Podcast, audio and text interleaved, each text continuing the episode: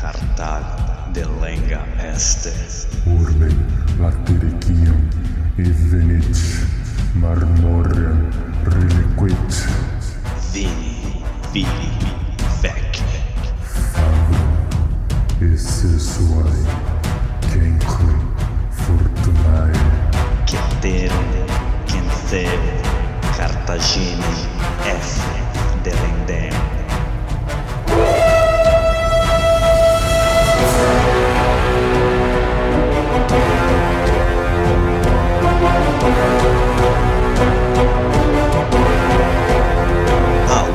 Amigos, alô galera! Estamos de volta para o quadragésimo episódio do podcast Roma Nua e Crua. Quem vos fala é Bruno Prandi e no backstage ele, o Piegas Douglas De Brito. Eu sou o Douglas, você não é o Douglas. Então vamos começar com o nosso mural de recados. mural de recados Roma nua e crua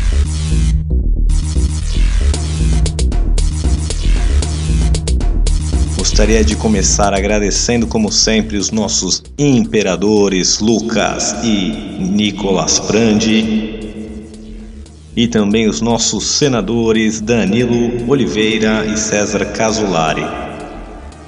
Se você vê algum valor nesse humilde podcast e queira contribuir com a gente, nós temos uma conta no Padrim, tá na descrição do episódio. Você pode ajudar a gente a partir de cinco reais por mês, bem baratinho. Se você não pode ajudar financeiramente, compartilha a gente, fala para os amigos, comenta nas redes sociais, nos agregadores. Tudo isso ajuda muito a gente. Só para completar, pessoal, eu estou começando um emprego novo, então espero que isso não atrapalhe a produção do podcast, mas qualquer coisa eu aviso vocês. E agora, recapitulando. Então, na semana passada, vimos a guerra contra os Seleucidas. Teve duas batalhas, a de Termópolitas, ali na Grécia mesmo, e depois, já na Ásia Menor, no que seria a Turquia hoje, vai rolar a treta que realmente vai decidir a guerra. E os romanos, como sempre, saem vitoriosos e os Seleucidas são esmagados pelos romanos. Eles vão perder todo o seu território na Turquia, vão ter que pagar reparações de guerras terríveis, mandar reféns, toda aquela praxe de sempre de um derrotado romano e terminamos ali.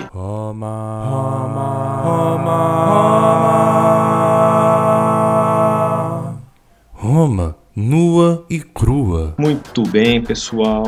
No episódio de hoje, vamos dar uma olhadinha na, nessa repercussão dessas últimas guerras na sociedade romana. E também vou começar aqui, pessoal, introduzindo um personagem que eu esqueci de mencionar semana passada, mas que é alguém muito importante na história romana e principalmente nessas décadas aqui que estamos passando. Seu nome era Marcus Porcius Cato.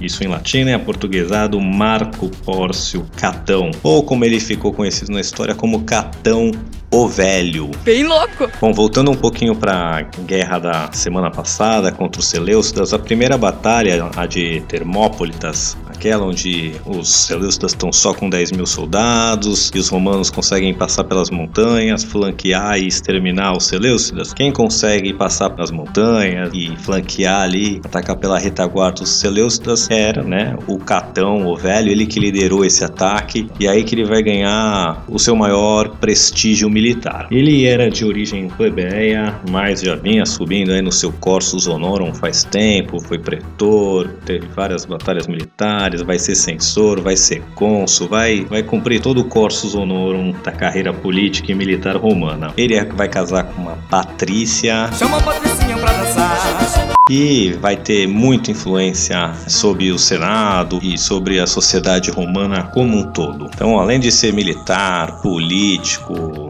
businessman, ele também foi um escritor romano e as obras dele em latim são uma das primeiras obras assim de impacto ou sei lá que sobraram mesmo. E muitos historiadores até falam que é por causa dele que a República, o Império Romano continua usando o latim como a língua oficial da literatura, né? Caralho, o maluco é brabo. Porque o grego basicamente podia suplantar o latim e muitos atribuem a Catão com o seu conservadorismo, as suas obras principalmente, a razão de Roma criar uma escola literária latina, né? Eles vão copiar muito do que os gregos fazem, mas vão ter essa identidade, escrever na sua própria língua, no seu próprio alfabeto, que seria fácil ser suplantado pelo grego. Falaremos mais disso com o passar dos episódios. Ingresso em Bruno Prandi Romano e Crua. Bom, o Catão ele era conhecido por seu estoicismo, por seu conservadorismo, pela sua dureza. Dizem que ele tratava os filhos da mesma maneira que ele tratava os escravos, e ele era famoso por ser um amo cruel, um marido durão. Ele era aquele aquele machão à moda antiga, aquele militar conservador. Eu não sei se vocês conhecem o tipo, pessoal. Vontade de encher tua boca com a porrada? Uma das suas obras literárias, ele dizia como, como posso dizer, gerenciar uma fazenda, como rodar uma fazenda, um, um latifúndio com muitos escravos, empregados, como explorar esses escravos da melhor maneira possível, o que fazer com eles quando eles ficam doentes, quando eles ficam velhos. Ele diz, né, que tinha que se desfazer, porque eles viravam um peso morto. Naquela época, era normal de Roma, né, quando você tinha escravos, você ser responsável pelo escravo até o fim da vida dele. Então ele ia produzir para você, né, bastante, mas quando ele ficasse muito velho, você daria, não dizer conforto, mas não deixaria ele morrer nas ruas, né? Ele ia ter um espacinho lá, você ia ainda ia alimentá-lo, vesti-lo e abrigá-lo, mesmo que de maneira precária. Aí o Catão, não, isso custa dinheiro, cara. Desfaz do escravo antes de chegar nesse nível. Ele era um cara bem difícil. Ele também não acreditava em medicina, ele cuidava dos seus filhos quando ficavam doentes, da sua família toda da sua maneira. Ai, mãe, puxa, eu queimei meu Deixa eu ver, dedo. menino, deixa eu ver. Xarope. E assim, há relatos de coisas horríveis que eu não vou entrar em detalhes aqui, mas seria mais ou menos hoje com uma pessoa que não acredita em vacina, não deixa vacinar seus filhos, acreditava nas suas curas milagrosas, tipo dar uma cloroquina que serve pra tudo. A minha vontade é de encher a tua boca com uma porrada. Ele era esse tipo de pessoa. Non vuoi registrarti a Romano e Crua? Ti farei un'offerta irrecusabile. Bom, pra falar mais um pouco dele, assim, algumas passagens importantes, vamos voltar um pouquinho no tempo. E lembra da história de como Aníbal foi parar lá na corte dos Seleucidas, que os próprios cartagineses denunciam eles para os romanos, os romanos mandam uma comitiva para Cartago e o Aníbal foge de lá, sabia que aquela comitiva romana era uma sentença de morte. Bom, o Catão era uma das pessoas dessa comitiva e ele chega lá, né? O, o Aníbal foge, mas ele vai inspecionar Cartago e tal, e ele fica horrorizado.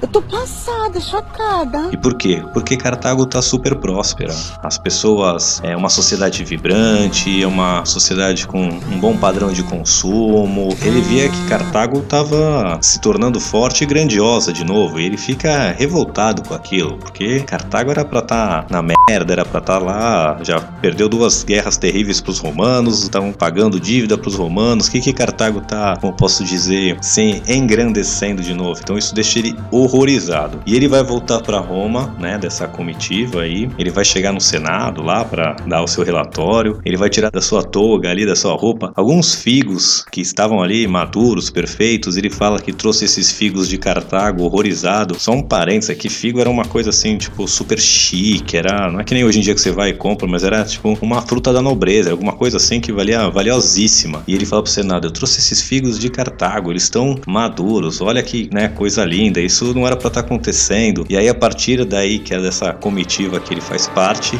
ele vai terminar todos os seus discursos com as palavras Cartago delenda este.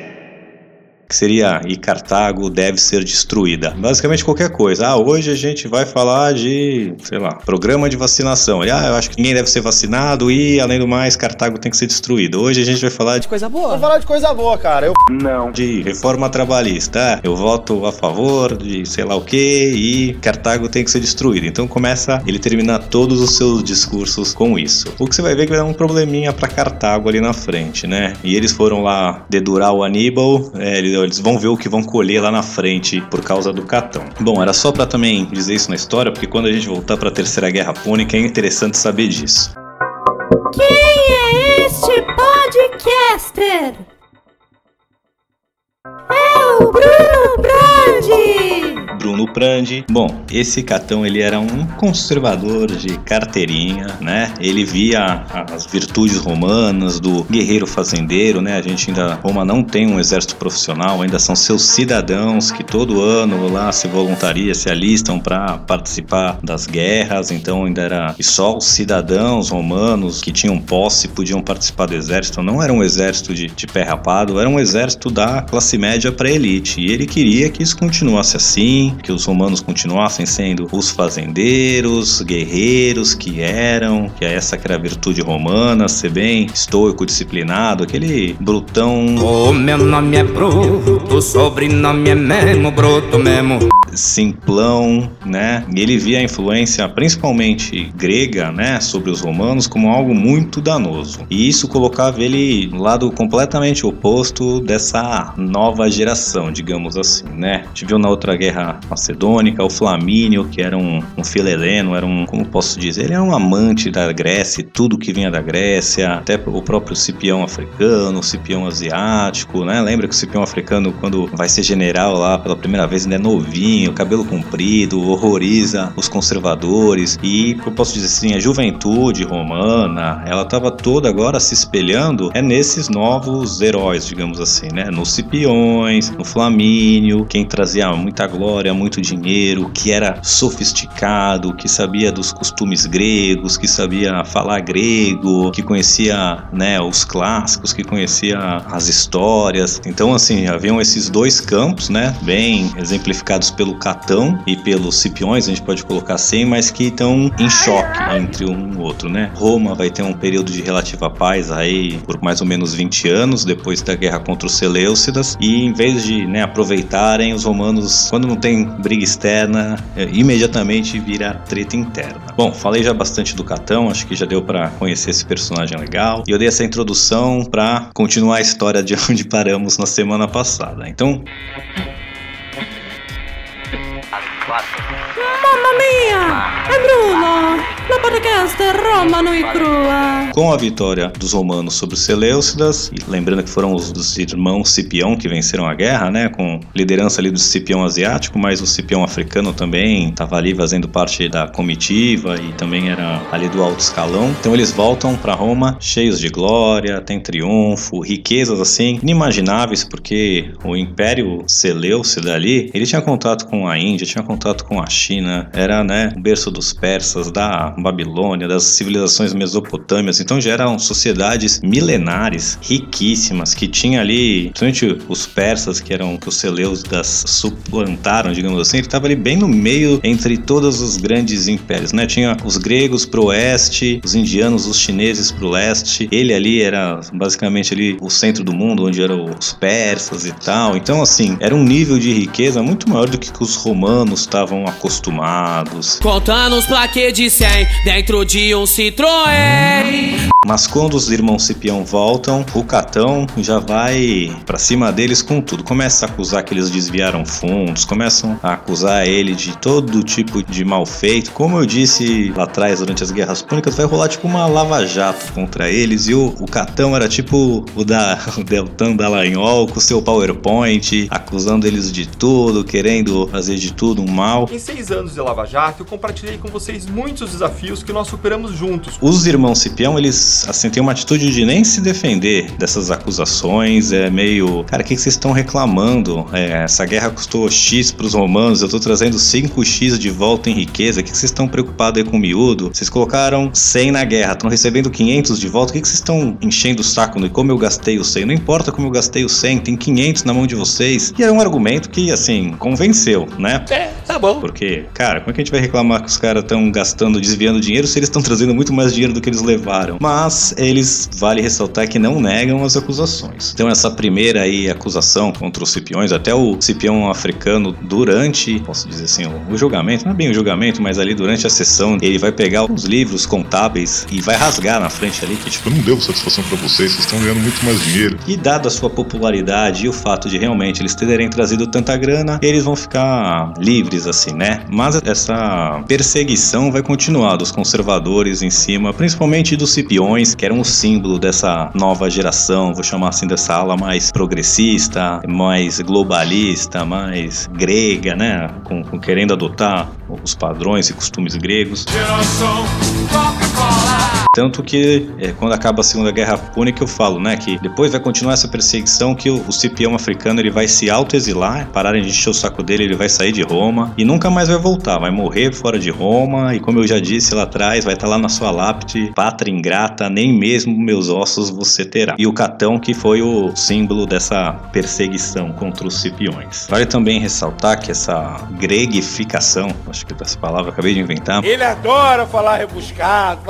Mas essa, esse se tornar mais grego do mundo romano não cabe só aos líderes né, que tinham essa visão, como os Cipiões, como Flamínio, mas também ao influxo de artesãos, de filósofos, de matemáticos, de engenheiros, de artistas e tudo que vinha da Grécia. Tudo vinha deles ali do mundo ocidental. E aí, quando os romanos dominaram, eles levavam essas pessoas como escravos ou até como contratados para ir lá para Roma. E eles começam a chegar, trabalhar para as elites, educar os filhos da elite, escrever as histórias de Roma, até deixar mais para frente, mais falar do Políbio, por exemplo. Então, assim, a sociedade romana estava mudando, até pelo esse influxo gigante aí de gregos e dessa nata intelectual grega que estava chegando lá. Então, podemos dizer assim, né, que Roma conquista a Grécia, porém a Grécia vai conquistar Roma de alguma forma também. Parece que o jogo virou, não é mesmo? Sim, fazendo um paralelo bem tosco, que é os que eu gosto de fazer assim, mas dá pra comparar com Gengis Khan e os mongóis, que eram tipo um império, era um império, nem era império, era um conjunto de tribos seminômades que saem conquistando todo mundo, conquistam a China, que era, né, ali pro Oriente, bem Oriente, né, extremo Oriente, sei lá, era o centro do mundo também. Então eles saem de bárbaros seminômades que moram em tendas, conquistam a China com seus palácios, já tinha a muralha da China, já tinha, naquela época a China tinha cidades muito maiores que qualquer uma na Europa e tudo. Então assim, é, são pessoas muito menos sofisticadas que conquistam as e acabam se sofisticando por causa disso, né? Os mongóis não tinham língua escrita, os mongóis não tinham nenhum tipo de construção permanente. Então, quando eles conquistam a China, e olha o avanço que isso vai causar na sociedade mongol. E mais ou menos isso, né? Não dá pra. Não é bem igual, né? Que os romanos não eram assim, mas era assim, um povo muito menos sofisticado que conquista um mais sofisticado e vai se sofisticar por causa disso. Então é um paralelo legal da história aí. Empolgante. Bom, então essa mais ou menos vai ser a toada ali de 190 a.C. a mais ou menos 170 a.C., para ser mais exato, 172 mais ou menos antes de Cristo, quando as tretas vão começar a aparecer de novo. Então Roma aí teve esses 20 anos de domínio total, de paz total, sem ninguém desafiá-los, digamos assim, nem tinha ninguém que pudesse desafiá-los, mas com esse passar dos anos, uma geração vai dando espaço para outra, e os filhos desses reis da Macedônia, dos Seleucidas, né, quando chega a vez deles nos poderes, eles vão falar: pô, meus pais que não, não sabiam de nada, deixa comigo que eu quebro esses romanos, dou um fim neles. Olha, é, tem muita discussão hoje, inclusive profissional, no mercado de trabalho, sobre a geração milênio. E aí vamos agora dar uma focada na Macedônia, né, que foi o que os romanos venceram primeiro ali na Grécia. Então o Filipe V, né, que foi vencido pelo Flamínio, ele tinha dois filhos, o Perseu e o Demétrio. Quando ele perde a Segunda Guerra Macedônica, ele tem que pagar indenização, ceder território para Pérgamo, dar autonomia para Tessália, pagar uma indenização para os romanos e ele manda o Demétrio como refém, né? Aquele refém que vai ser criado como nobre, né? Não um refém de cativeiro, mas um refém que, olha, estamos com teu filho, se tu não cumpriu o acordo, a gente mata ele, a gente tortura ele. Era um jeito de manter, como posso dizer assim, de forçar que os acordos fossem cumpridos. Então o Demétrio foi lá pequeno, né? Cresceu na corte romana, vira um romanófilo, vira alguém que vê os romanos com os ótimos olhos, que vê a parceria com os romanos como o único jeito de seguir a vida. E ele vai, né, quando tá assim, um jovem adulto, voltar para Macedônia. E quando ele volta lá, contra o pai, o Filipe V, o velho, e tem o seu irmão Perseu, e ele Perseu percebe que Não. e ele percebe que o Perseu é completamente anti-romano, né? Tudo que ele quer da vida é expulsar os romanos dali. E o Perseu tem uma atitude totalmente oposta. Não, vamos ter aliança com os romanos, vamos manter isso, a gente só vai se ferrar lutando com os romanos, é, eles dão bastante autonomia, ele, a gente vai influenciar Roma, a gente não precisa desafiá-los, né? Vamos ser um parceiro. E aí isso divide ali a, a Macedônia em dois campos. Um campo pró-Roma, digamos assim, que era representado pelo Demétrio, e um campo anti-Roma, representado pelo Perseu. O Perseu cresceu com o Filipe V, com seu pai, então ele tinha mais intimidade com o Filipe V assim. E ele vai conseguir convencer o Filipe V que o seu irmão é um traidor, que ele tá conspirando para usurpar o trono que de direito é dele, do Perseu, pro seu irmão mais velho. Ele sabe que os romanos vão dar preferência pro Perseu, porque agora quem vai dar a palavra final de quem assume o trono são os romanos. Então ele convence o pai a matar o seu irmão. O pai não mata direto Filipe V, mas ele manda matar e o Demétrio vai ser envenenado e morrer. Puta pai legal, né? Você é maluco, é?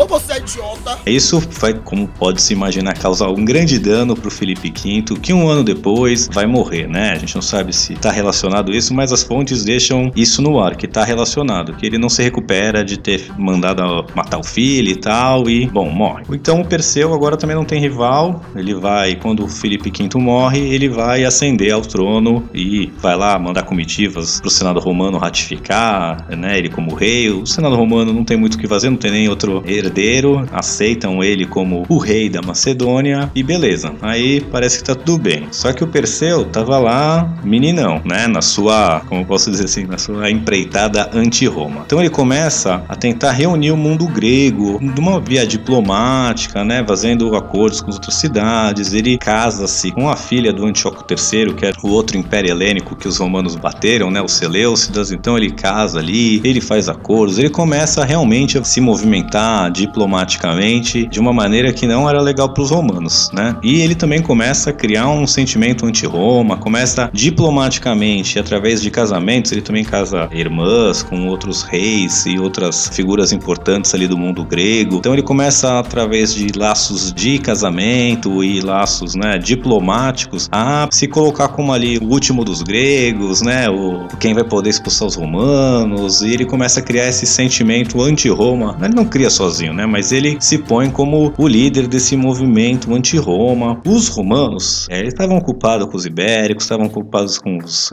gauleses, com brigas internas, e eles não, como assim, não fazem nada a princípio. E o Perseu vai ganhando cada vez mais moral, vai ganhando cada vez mais, fazendo cada vez mais alianças, basicamente unindo ali todo mundo grego. Ele só deixa um personagem de fora, o reino de Pérgamo. Esse reino de Pérgamo era os aliados mais antigos de Roma ali no mundo grego. Esse reino ficava na Turquia, né? Mas quando os romanos vencem a Segunda Guerra Macedônica, eles vão tirar território dos macedônios ali na Ásia Menor e dar para Pérgamo. E quando os romanos batem os Seleucidas também é a mesma coisa, né? Todos os territórios quase ali dos Seleucidas na Turquia vai ser cedido para o reino de Pérgamo. E o Filipe V faz todas essas armações, todos esses casamentos, essas manobras diplomáticas e exclui completamente Pérgamo disso. Então Pérgamo ficou bem pé da vida. E como ele era fronteira ali entre os macedônios, né? Tinha os macedônios, Pérgamo e os Seleucidas. Ele fazia fronteira com os dois, ele sabia que estava ali numa posição complicada. E como ele foi excluído também dos acordos gregos ali, ele vai e começa a mandar emissários para Roma, falando: Olha, o Perseu tá aprontando, ele não tá obedecendo os tratados e tal. E Roma não vai dando muito ouvido, preocupada com outras coisas, né? Ele chega aí pessoalmente lá no Senado, fala que o Perseu tá juntando exércitos para invadir a Itália e tudo, fala. Ainda bem que eu cheguei antes dele, né? Ia ser uma desgraça eu chegar depois que ele já tivesse invadido vocês. Lembra do Aníbal? Lembra do Pirro de Épiro? Ele começa a pôr medo nos romanos, né? E os romanos então começam a prestar mais atenção no que tá acontecendo. E os romanos vão ver que realmente o bicho tá pegando, né? Tá pegando fogo, bicho! Quanto mais eles começam a realmente investigar, mais eles vão achando indícios de que sim, o Perseu tá causando. E chega um momento que começa a ter revoltas na Ilírica ali, que era o, o território romano ali do outro lado do mar Adriático. Quando começa a revolta ali, os romanos vê que não tem mais o que fazer, que eles vão ter que intervir mais uma vez na região. E assim, amigos, vai começar a nossa terceira guerra macedônica. Mas isso, pessoal, vai ficar para um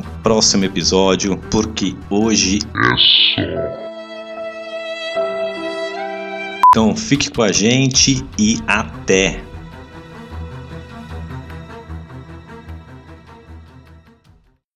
Ainda estão aqui? Já acabou. Vão para casa. Ah, claro, vocês estão esperando que eu conclua o episódio. Pois muito bem. Este episódio foi escrito e apresentado por Bruno Prandi e editado por Douglas de Brito, este que vos fala. Se gostaram deste episódio, se inscreva utilizando seu agregador favorito. Caso queiram entrar em contato conosco, envie um e-mail para romanuicrua.gmail.com. Agora vão! Desliguem o podcast